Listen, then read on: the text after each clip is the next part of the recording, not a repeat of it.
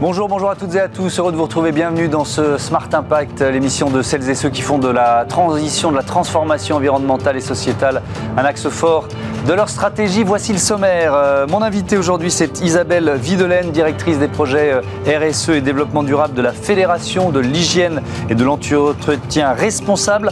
On verra notamment comment la réduction des emballages plastiques devient un enjeu majeur du secteur. Le nettoyage industriel, c'est également le, thème de notre rubrique Smart Ideas avec la start-up euh, du jour euh, Trazos, une solution logicielle qui permet d'économiser l'eau, l'énergie et les détergents. Et puis notre débat du jour, il porte sur la thalassothérapie, comment améliorer euh, le bilan RSE et le bilan carbone de cette activité. On prendra notamment l'exemple des termes marins de Saint-Malo. Voilà pour les titres, on a 30 minutes pour les développer c'est Smart Impact.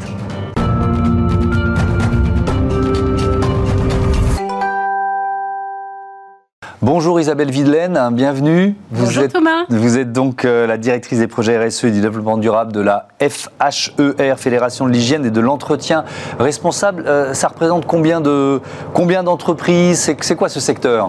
Alors FAIR, la Fédération de l'hygiène et de l'entretien responsable, représente 124 euh, entreprises. Ce sont des entreprises qui fabriquent des produits euh, d'entretien, que ce soit pour euh, la maison, des lessives, des produits pour les sols, mhm. mais également déjà l'hydroalcoolique, et également pour le secteur professionnel. Donc on a des entreprises qui fabriquent des produits très pointus de désinfection, mhm. par exemple pour les blocs laboratoires ou d'entretien pour les, transports ou pour l'industrie. alors chiffres pour illustrer ce que vous venez de nous dire. Euh, vous représentez 80% des entreprises du secteur, ça fait 13 euh, 400 euh, salariés, 95 sites de production et un chiffre d'affaires global du secteur de 6 milliards d'euros. depuis le mois de mai dernier, l'AFIS, puisque c'était le nom précédent, Association des industries de la détergence, de l'entretien et des produits d'hygiène industrielle, est donc devenue l'affaire avec ce R de responsable. Au-delà de l'acronyme, ça change quoi? Alors, en changeant de nom, on a voulu vraiment montrer l'impact positif du secteur. C'est quand même un secteur qui a été reconnu euh, comme indispensable à la nation au moment de cette pandémie du, mmh. Covid-19, euh, qui est toujours indispensable aujourd'hui pour prévenir euh, tout ce qui est maladie, tout ce qui est infection. Et on a produit, on a publié récemment un cahier des pratiques durables mmh. qui témoigne à travers plus de 150 exemples des bonnes pratiques de notre secteur et de cet engagement responsable de ce secteur euh, qui veut progresser et euh, réduire son impact environnemental tout en gardant une efficacité à ses produits. Alors là, on va être très concret. C'est pas seulement un changement de nom. Donc dans ce cahier des pratiques durables, on, y trouve quoi Tiens, s'il y a une entreprise du secteur qui nous regarde, c'est quoi le levier le plus efficace euh, pour une entreprise qui veut réduire son impact environnemental plusieurs leviers dans notre secteur, bien sûr, mais je prendrai l'exemple des plastiques. Alors, les plastiques dans notre secteur, c'est quand même quelque chose de tout à fait euh, fantastique, hein, comme mmh. le disait une chanson euh, il, y a quelques, il y a quelques années. Euh, c'est un, un matériau malléable, c'est un mmh. matériau léger, c'est un matériau qui dispose de propriétés barrières tout à fait intéressantes par à des produits qui sont souvent des produits liquides. Oui, c'est pas un hasard si on s'est mis à utiliser autant de plastique. Non, pas du tout. Mais c'est quand même un matériau qui a un impact environnemental fort. Mmh. Euh, le plastique, c'est quand même 2 milliards euh, d'émissions de CO2 euh, chaque année. C'est 10 millions de tonnes de plastique déversées dans les océans chaque année. Donc oui, on a une action sur, sur le plastique. Alors une action qui porte à la fois sur la compaction, le réemploi, le recyclage et la substitution. On va peut-être pouvoir développer. Euh, Alors la compaction, c'est intéressant. Donc c'est quoi déjà ça, la compaction? Alors la compaction, c'est une démarche qui est initiée par le secteur depuis 1997. Donc vous mmh. voyez, ce, n'est pas récent mmh. euh, et qui vise à proposer des produits plus concentrés. Donc ça permet à la fois de limiter la quantité de détergents, de limiter la quantité euh, d'emballage et bien sûr de limiter la, quantité de déchets. Mmh. chaque année, en fait, cette compaction permet d'économiser 55% de, de détergents 240 000 tonnes de plastique et 260 millions de kilomètres de camions. Euh, oui, parce, qu'évidemment, si les, si les, produits sont plus petits, il y a, moins de transport. Voilà, sont plus concentrés, mmh. donc euh, on, en transporte, euh, on en transporte moins. Alors, il y a aussi l'idée d'utiliser quoi Du plastique recyclé. Alors, on, sait que c'est pas si c'est pas si simple le plastique recyclé parce que il faut quand même du remettre du plastique vierge dedans, mais il y a, il y a cette volonté là aussi? Tout à fait. Alors là encore, notre secteur a devancé la, la réglementation puisque dès 2019, une initiative s'est mise en place au niveau européen, donc avec 183 producteurs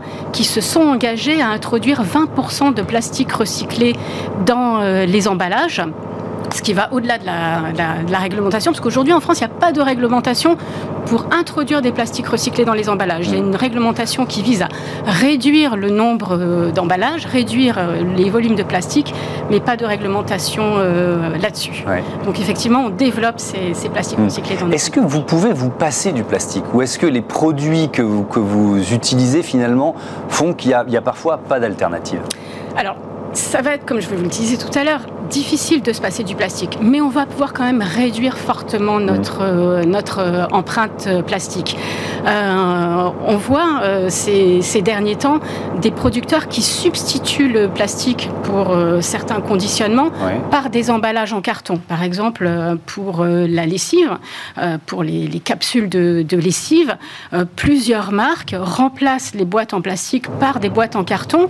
Mais bien sûr, quand on fait ce, ce type de substitution, il faut veiller à ce qu'il n'y ait pas de transfert d'impact euh, environnemental. Donc, mmh. veiller à ce que les emballages ne soient pas plus lourds et veiller à utiliser euh, des emballages en carton qui proviennent de forêts issues gérées, de forêts euh, gérées durablement mmh. ou bien de carton recyclé. Bien ça, ça, veut dire que le, le, passage d'un modèle à l'autre, il, il, prend forcément du temps. Il y a, il y a toujours cette question-là parce qu'on sait qu'on est dans une urgence climatique, une urgence de biodiversité, mais que c'est pas si simple de changer de modèle. Donc, ça suppose du temps et aussi de la recherche euh, et développement Alors, la recherche. Il faut les inventer, les solutions. Bien sûr, bien sûr, oui, c'est bien sûr, c'est du temps, euh, mais on, a déjà anticipé à travers mmh. la compaction depuis 1997, euh, à travers ce qu'on appelle la charte du nettoyage durable depuis 2005, mmh.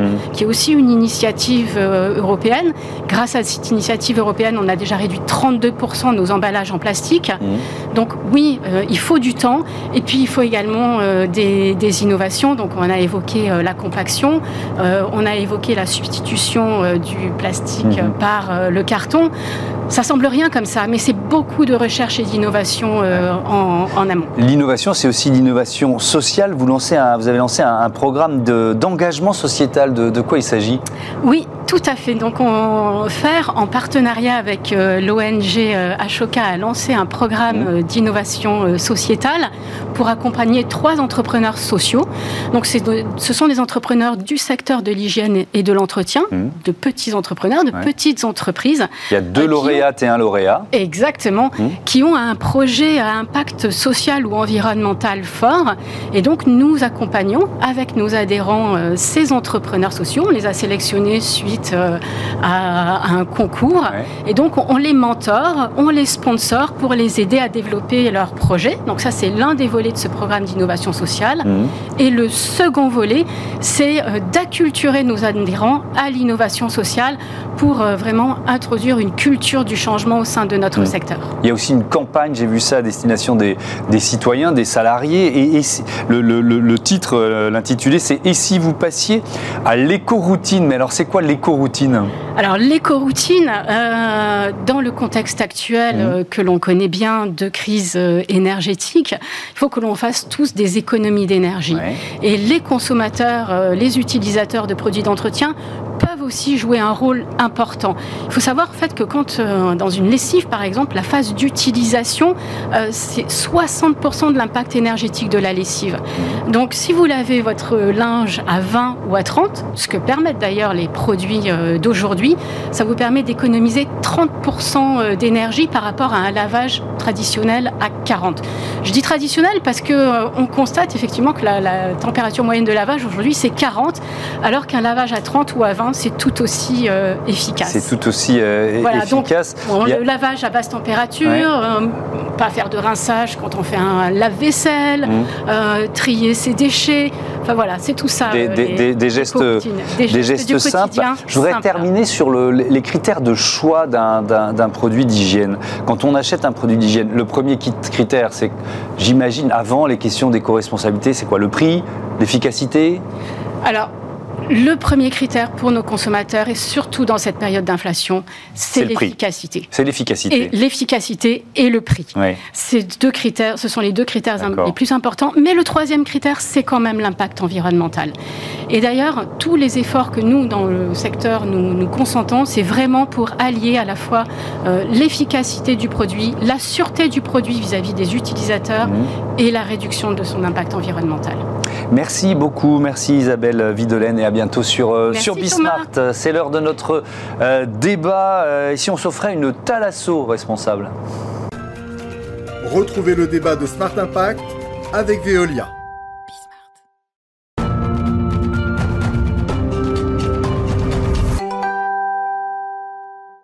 Le débat de ce Smart Impact, je vous présente tout de suite mes invités. Olivier Rolic, bonjour, bienvenue. Vous êtes le directeur général du groupe Rolic. Hubert Vandeville, bonjour. Enchanté. Président de Enchanté, Betterfly euh, Tourisme. On va donc parler de thalassothérapie. Ça va nous emmener à Saint-Malo. Mais d'abord, euh, je veux bien que vous nous présentiez, Olivier Rolic, votre groupe Histoire familiale, c'est ça? Alors effectivement, entreprise familiale de troisième génération, basée à Saint-Malo.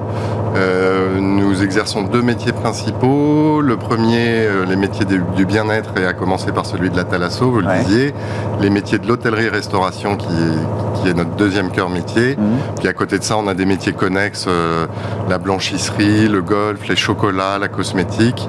Et notre mission, c'est apporter du bien-être aux gens. Mhm. Euh, donc on est 900, 900 salariés à, exercer tous les jours dans ce sens-là. Les, termes de, les termes marins de Saint-Malo, ça représente combien de, combien de curistes, combien de visiteurs chaque année? Alors on, accueille à peu près 35 000 curistes tous les ans. Euh, avec euh, environ 10 000 curistes qui sont nos clients fidèles qui reviennent régulièrement.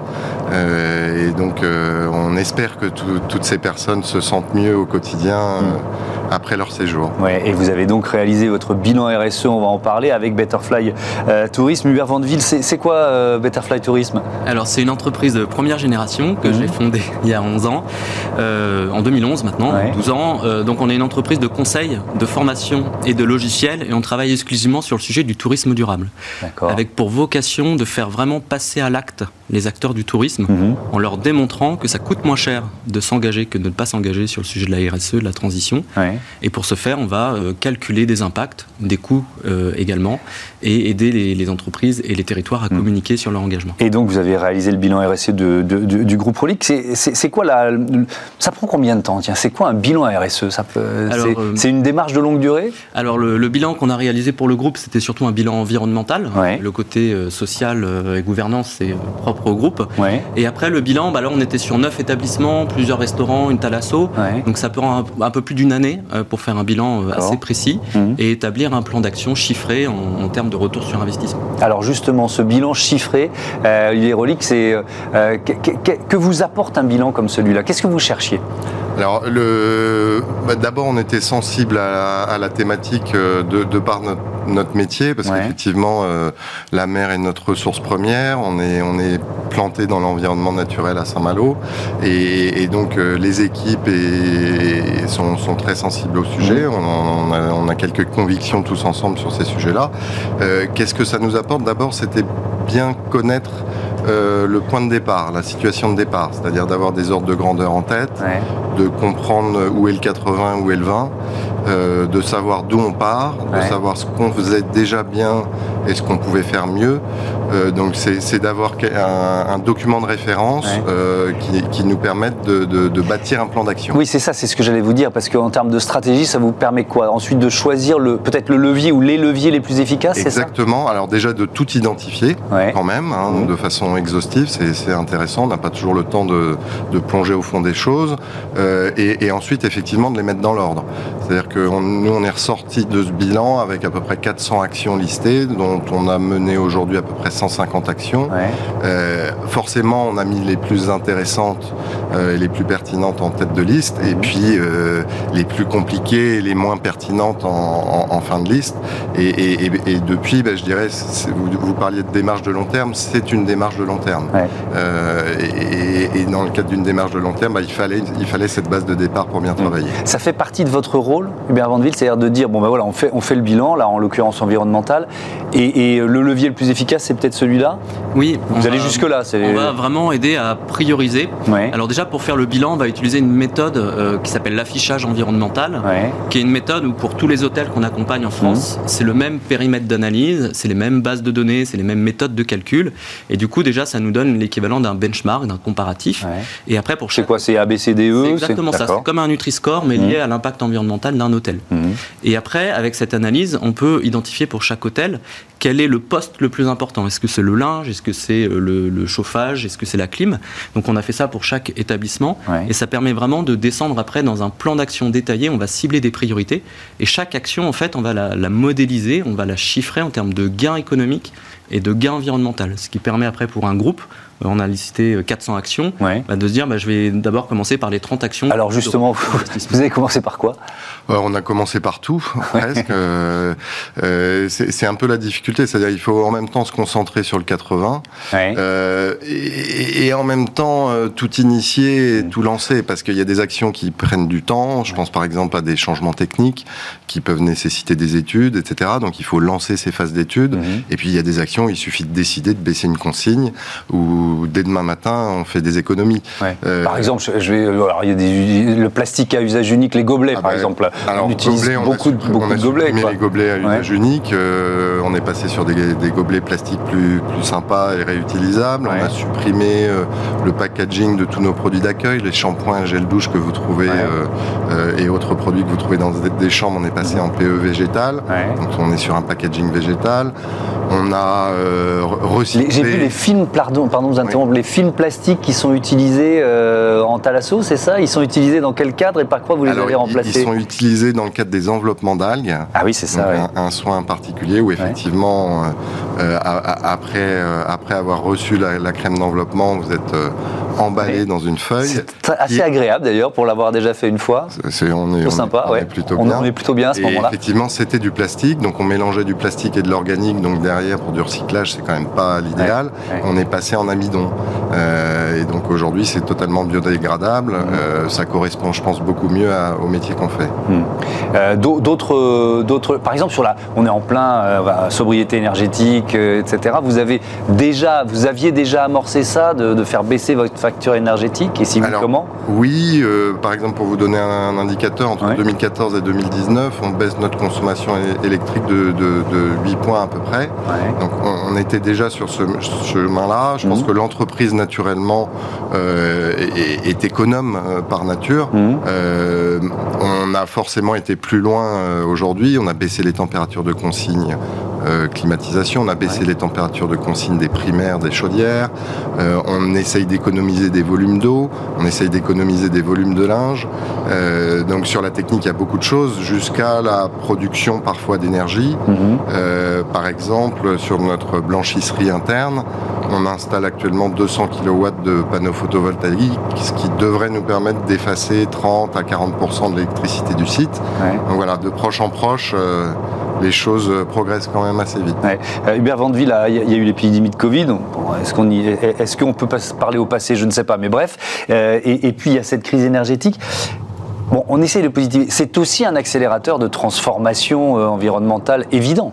Euh, évidemment, euh, il y a une, beaucoup de prise de conscience au niveau du secteur de mm. du tourisme et de l'hôtellerie en particulier. Sur bon, le coût de l'énergie, ça c'est évident, euh, il n'y a pas que l'hôtellerie, mm. mais il y a eu aussi, en fait, pendant le Covid, il y a une sorte de prise de conscience des clients, des consommateurs, mais aussi des décideurs mm. et des destinations touristiques. Donc il y a tout un écosystème qui a envie de s'engager, sauf qu'aujourd'hui, on ne sait pas forcément par quel bout le prendre, parce que quand on prend un groupe comme le groupe Rolic, il y a tellement de choses à faire, donc il faut arriver à prioriser. Et oui, aujourd'hui, bah, rien que nous, au niveau Betterfly, on a mm. doublé notre activité en 2022 par rapport à 2021, et on est très très sollicité, euh, et c'est surtout les volets, conseils, formation et, outils. Est-ce que ça veut dire que les géants du secteur, euh, les géants internationaux s'y mettent aussi? Alors oui, ils s'y mettent, ils signent des, chartes, par exemple, mm. le groupe Accor a signé un engagement avec l'ONU sur le, zéro plastique, mm. euh, on a d'autres grands groupes qui, s'y mettent, et peut-être la, la différence entre un groupe familial hmm. et un grand groupe euh, international, c'est qu'ils vont travailler avec des franchisés Donc chaque franchisé, il va un peu à sa vitesse, à son rythme. D'ailleurs, on travaille beaucoup aussi avec des franchisés. Mais quand les décisions sont faites au niveau du groupe en interne, qui exploite aussi l'hôtel, là, ça va beaucoup plus vite et on peut avoir en plus des solutions locales, parce que je rappelle que le groupe Rolic est implanté à Saint-Malo, mhm. et du coup, on peut avoir des, solutions d'économie circulaire. Et par exemple, sur le problématique des, emballages en polystyrène du poisson, vous voyez ces, grandes cagettes plastiques, et eh bien en fait, le, le groupe Rolic, parce qu'ils sont implantés à Saint-Malo en direct avec un poissonnier local, peuvent supprimer ces emballages jetables et mettre en place des emballages réutilisables. Sauf qui est chose qui est très difficile au niveau d'un groupe international. Oui, donc, oui, donc ça veut dire que vous, dans votre, dans votre euh, bilan, euh, vous allez chercher aussi euh, des, solutions qui soient des solutions locales. C'est ça, vous adaptez le bilan évidemment à, l'identité et à la localisation de l'entreprise. Surtout pour un, groupe voilà, implanté dans une destination, on va essayer de trouver des solutions avec un écosystème local. Mhm. et d'ailleurs, bah, cette solution-là avait été identifiée dans une analyse sur, sur le tri des déchets pour essayer de trouver des solutions plus locales, mais ça peut être aussi au niveau alimentaire, ça peut être aussi au niveau des produits d'entretien ou des produits d'accueil, tout ce qui est euh, euh, ce qu'on appelle amenities, savon, etc. dans, dans, les chambres. je, tiens justement sur l'alimentaire, lutte contre le gaspillage alimentaire, circuit court, là aussi vous avez évolué depuis quelques années? Alors, euh, on, on, partait pas trop mal, je pense, parce qu'on on a, on a la chance en Bretagne d'avoir un un terreau en termes d'agroalimentaire assez bien fourni, euh, des produits de la mer, produits de la, terre, euh, euh, que, que, ce soit du, du végétal ou de l'animal. Donc, il y a rarement besoin d'aller à plus de 80 km. Quoi. Si, si, si on n'est pas trop, pas trop malhabile, on doit mm. pouvoir sourcer quand même une majorité en, local. Mais sur le gaspillage Alors sur le gaspillage, ça dépend de la taille des établissements. quand vous avez un, des établissements d'importance qui tournent bien, vous gaspillez très peu. Mm. Euh, ce qui est notre cas. Euh, donc euh, on a des taux de gaspillage qui sont, qui, sont, qui sont très faibles, on a une vraie culture de réutilisation, etc. En, sourcing, je pense qu'il y a encore des, progrès à faire, parce que les habitudes alimentaires sont... On est obligé de s'adapter, donc il faut avancer sans aller trop vite, parce qu'il ne faut pas aller plus vite que les clients mm. trop non plus, hein, répondre à notre mission, en, amenant des choses au fil de l'eau quand même dans les menus, par exemple des plats végétariens qui commencent à prendre plus de place, mm.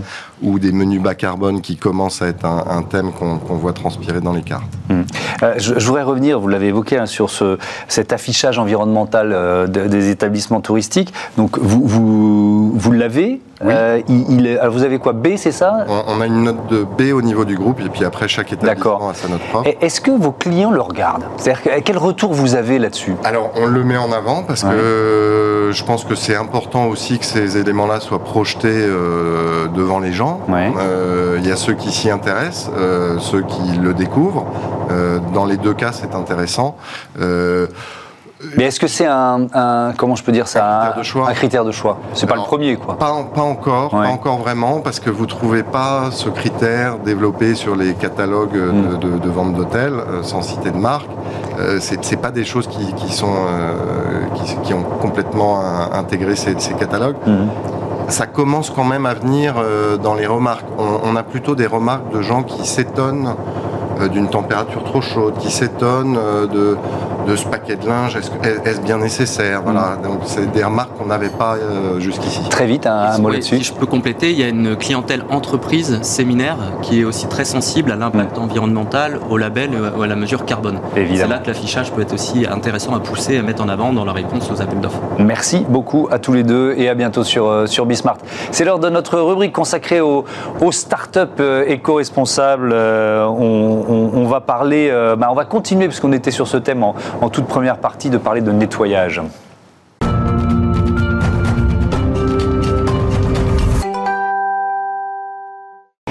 Smart Ideas euh, avec euh, Mayedine Chergui, bonjour, bienvenue. Bonjour Thomas. Vous êtes le fondateur de Trazos. Vous l'avez créé quand Avec quelle idée?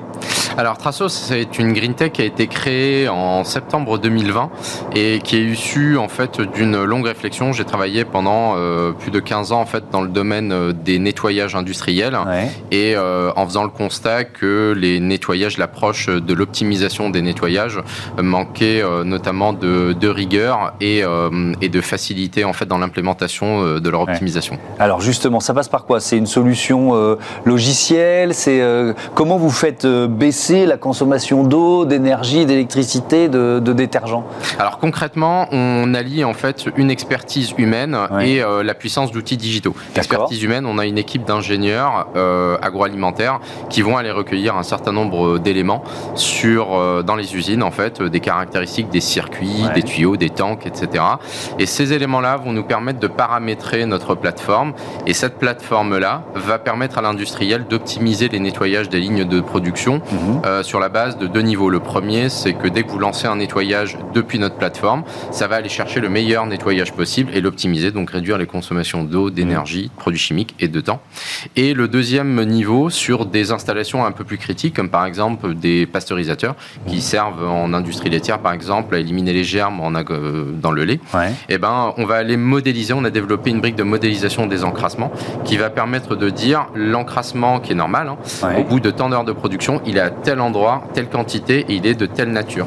Et on s'arrête pas là puisqu'on vient modéliser également les nettoyages qui vont venir dire, eh ben, euh, le nettoyage va enlever 100% de l'encrassement. Auquel cas, bah, est-ce qu'on peut réduire et toujours avoir 100% mhm. ou on est à 80-90% auquel cas faut euh, améliorer. Et alors, vous avez évidemment mobilisé, modélisé le, le, gain que ça peut représenter pour, euh, pour vos clients. Ça doit dépendre de la taille d'entreprise, etc. Mais dans les, dans les fourchettes, dans les moyennes, ça donne quoi? Alors, sur les premiers essais que l'on a réalisés, notamment avec un industriel laitier, la coopérative Laita, mhm. sur les premiers nettoyages lancés depuis notre plateforme, on est sur 40% de réduction de consommation d'eau et 50% de consommation d'énergie et 42% de, de gain de temps. Oui, donc c'est quand même un, impact réel et, rapide. Vous en êtes tout du développement de, de Trasos? Alors là, on arrive euh, en phase de commercialisation hein, mhm. sur, euh, sur ce début 2023. Donc on a déjà commencé la commercialisation avec, euh, avec quelques clients. Et vous venez d'annoncer une levée de fonds, 1 500 000 euros. Tout à fait. Avec quelle stratégie derrière? Alors il y a 1 500 000 euros, ils sont là clairement pour renforcer la R&D. donc aller encore plus loin, étant donné qu'on est un pure player, on a ce devoir d'aller encore plus loin, notamment sur la modélisation des encrassements et, euh, et, sur le logiciel. Et puis renforcer bien évidemment l'équipe dans le but euh, de, de, lancer un déploiement commercial qui soit accéléré. Vous, vous, recherchez quel type de talent? Parce que c'est pas facile d'embaucher en ce moment. Donc euh. Non, c'est pas simple. on recherche, on, a, on a deux poules de compétences. On a des développeurs informatiques, bien évidemment, back-end, front, etc. et puis on a des experts, on va dire, métiers. Et c'est plutôt des ingénieurs, donc des ingénieurs en modélisation ingénieur mhm. agroalimentaire et ingénieur chimie. C'est un gros marché au niveau mondial, euh, ce, marché de du nettoyage industriel. Je crois plus de 3 milliards d'euros. J'ai lu ça en préparant l'émission. C'est quoi l'ambition de, de Trazos? Bon, C'est d'abord de se développer en France. Vous avez déjà une vision un peu globale? Alors, le marché est effectivement euh, monstrueux puisque euh, plus de 75% en fait des, des, stations qui permettent de nettoyer les circuits de production ne sont pas optimisées. Donc, avec les gains que j'ai annoncés, on a ces euh, c'est quasiment sans fond. Euh, bien évidemment, notre ambition, elle est à l'international. D'ailleurs, les premiers clients que l'on a et avec qui on échange sont des grands groupes internationaux qui ont des sites partout. Et euh, d'ailleurs, une des idées de Trasos, en fait, c'était de pouvoir justement accompagner ces grands groupes-là, de déployer la même solution standardisée et d'optimiser sur la même base sur plusieurs sites industriels, quelle que soit la localisation. Et d'ailleurs, ça veut dire quoi, Trasos Trasos Alors, Trasos, ça veut dire esprit de l'audace en grec. Esprit de l'audace, vous êtes au bon endroit puisque c'est la chaîne des audacieux. Merci beaucoup euh, Mayedine Chergui et bon vent euh, à, Trasos. Voilà, c'est la fin de ce numéro de Smart Impact. Je voudrais remercier euh, Louise Perrin à la production et à la programmation, assistée de Lauren Nkazad, Théo Boscar à la réalisation et Louise Merlin au son. Belle journée à toutes et à tous.